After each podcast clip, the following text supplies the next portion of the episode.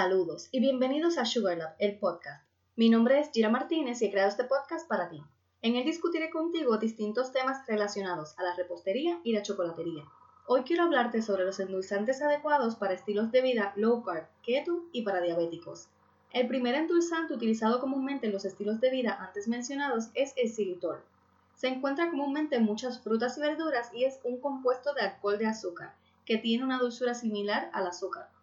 El xilitol contiene un 40% menos de calorías que el azúcar, 2.4 calorías por gramo para ser exactos, y tiene efectos insignificantes sobre el azúcar en la sangre y la insulina, gracias a la falta de fructosa.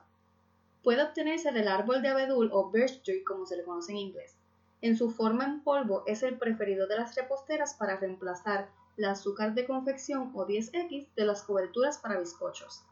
El segundo endulzante es el eritritol un alcohol de azúcar que ha sido logueado por su dulzura y por tener pocas o ningunas calorías.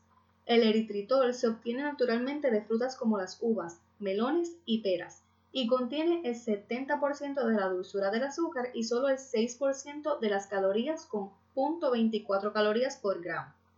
El eritritol es muy seguro de usar, pero aún puede causar algunos trastornos digestivos si se consume en grandes cantidades, como con cualquier alcohol de azúcar debido a que los humanos no tienen las enzimas necesarias para digerir el eritritol, la mayor parte se absorbe en el torrente sanguíneo y luego se excreta en la orina sin cambios, lo que significa que no aumentarán los niveles de azúcar en la sangre. El tercer endulzante es el extracto de fruta de monje o monk fruit como se le conoce en inglés. Popular en la medicina tradicional china, la fruta de monje es una alternativa de azúcar segura para la diabetes, proveniente del sureste de Asia, incluidas algunas partes de Tailandia y China.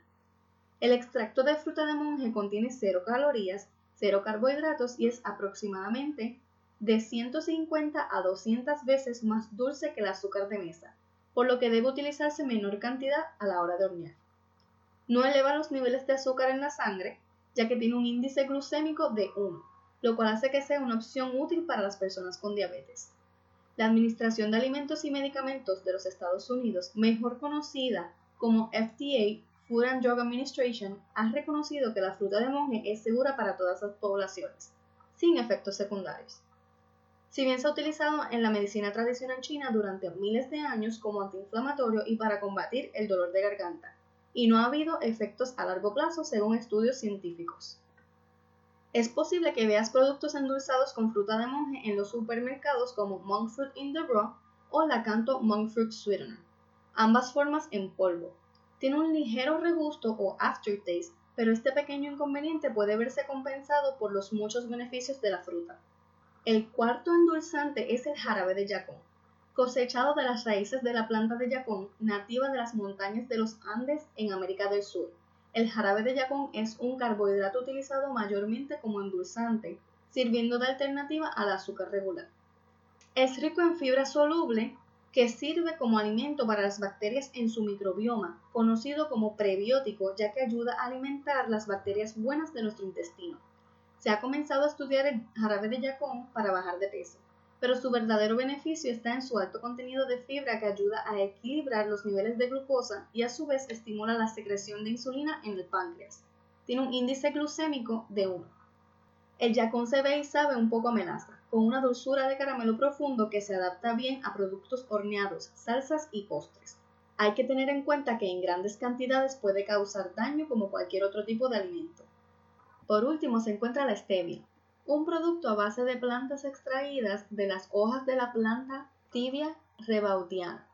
La stevia en su forma en polvo se comercializa con varias marcas, incluidas Truvia y Pure Tiene 3 gramos de carbohidratos por paquete y un índice glucémico de 0.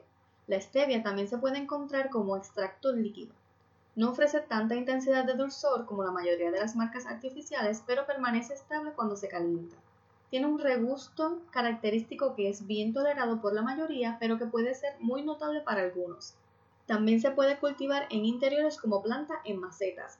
Puedes agregar una sola hoja fresca a una taza de té para obtener una alternativa sin procesar a la forma en polvo. Espero hayas disfrutado y aprendido mucho en este episodio y que haya sido de valor para ti.